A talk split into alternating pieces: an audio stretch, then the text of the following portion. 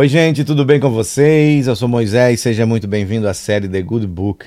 Estamos muito felizes por ter você aqui em nosso canal. Você que curte, comenta, compartilha, que nos dá o feedback de como que o nosso conteúdo tem chegado até você. Muito obrigado. A você que ainda não é inscrito, por favor, clica ali no botão de inscrever-se, ative as notificações, compartilhe, comente, mande para frente esse nosso conteúdo, todo o conteúdo que a gente produz aqui no canal tá bom? É muito bom porque gera engajamento e mais visibilidade dentro da plataforma. Que Deus te abençoe, abençoe a tua casa, a tua vida e também a sua família. Lembrando que nós estamos nas plataformas de áudio Apple Podcast e também no Spotify. A leitura da Bíblia que nós estamos fazendo, nós começamos a partir do livro de Mateus e vamos até Apocalipse, finalizando assim todo o Novo Testamento. Depois caminhamos para o Velho Testamento a partir do livro de Gênesis. Venha conosco, nos acompanhe, ouça os áudios, se de repente você não tem tempo para estar tá assistindo os vídeos, tá bom? Mas acompanhe conosco todos os dias um capítulo novo da Bíblia. E nós já estamos no segundo livro do Novo Testamento, que é o livro de Marcos, livro de Marcos. E nós do vídeo passado lemos o capítulo de número 2 que tinha os títulos A cura de um paralítico em Cafarnaum, o chamado de Levi, a questão do jejum. Jesus é o Senhor do sábado. E agora, no capítulo 3, nós vamos iniciar a leitura com o título O Homem da Mão Ressequida. Livro de Marcos, capítulo 3, você que está aí acompanhando. Marcos capítulo 3, versículo 1. Vamos lá para a leitura? De novo, Jesus entrou na sinagoga e estavam ali um homem que tinha uma das mãos ressequidas e estavam observando Jesus para ver se ele curaria aquele homem no sábado, a fim de o acusarem. Jesus disse ao homem da mão ressequida: Vem aqui para o meio.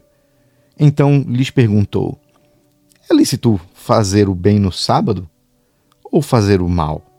Salvar uma vida deixá-la morrer?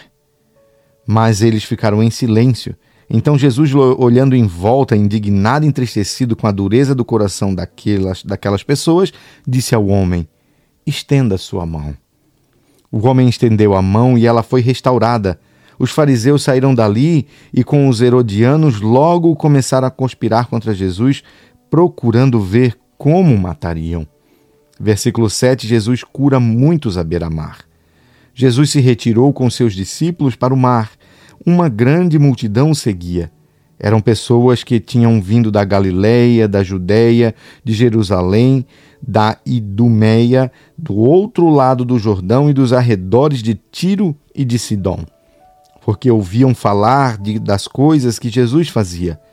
Então recomendou aos discípulos que sempre lhe estivessem pronto um barquinho por causa da multidão, a fim de não apertarem pois curava muitas pessoas, de modo que todos os que tinham algumas enfermidades se esforçavam para chegar perto, a fim de poder tocar nele. Também os espíritos imundos, quando o viam, prostravam-se diante dele e gritavam: Você é o Filho de Deus. Mas Jesus lhes advertia severamente que não o expusessem à publicidade. Versículo 13: Os doze apóstolos depois Jesus subiu ao monte e chamou os que ele quis, e vieram para junto dele.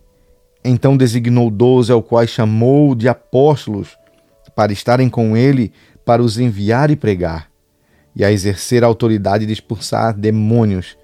Eis os doze que designou: Simão, a quem acrescentou o nome de Pedro, Tiago, filho de Zebedeu, e João, irmão de Tiago, aos quais deu o nome de Boenerges, que quer dizer filhos do trovão, André, Filipe, Bartolomeu, Mateus e Tomé, Tiago, filho de Alfeu, Tadeu, Simão, o Zelote e Judas Iscariotes, que foi quem o traiu. Versículo 20: Jesus e Beuzebu. Então Jesus foi para casa e outra vez se ajuntou uma multidão de tal modo que nem podiam comer. E quando os parentes de Jesus ouviram isto, saíram para prendê-lo, porque diziam: Está fora de si. Os escribas que tinham vindo de Jerusalém diziam: Ele está possuído de Beuzebu, ele expulsa os demônios pelo poder do maioral dos demônios. Então, convocando-os, Jesus lhes disse por meio de parábolas: Como pode Satanás expulsar a Satanás?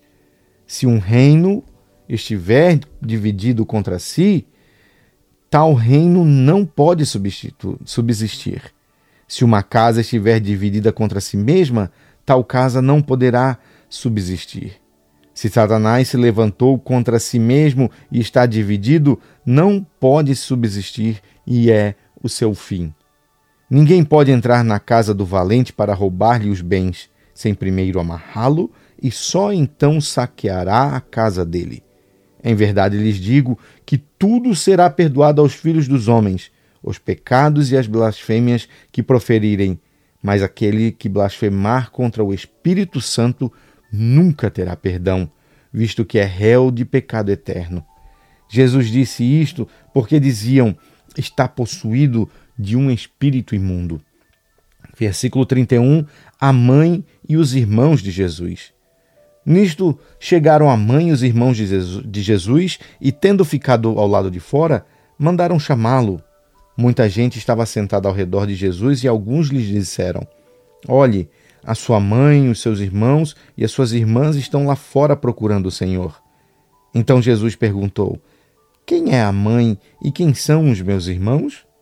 E olhando em volta para os que estavam sentados ao seu redor, disse: Eis minha mãe e meus irmãos. Portanto, aquele que fizer a vontade de Deus, este é meu irmão, minha irmã e minha mãe.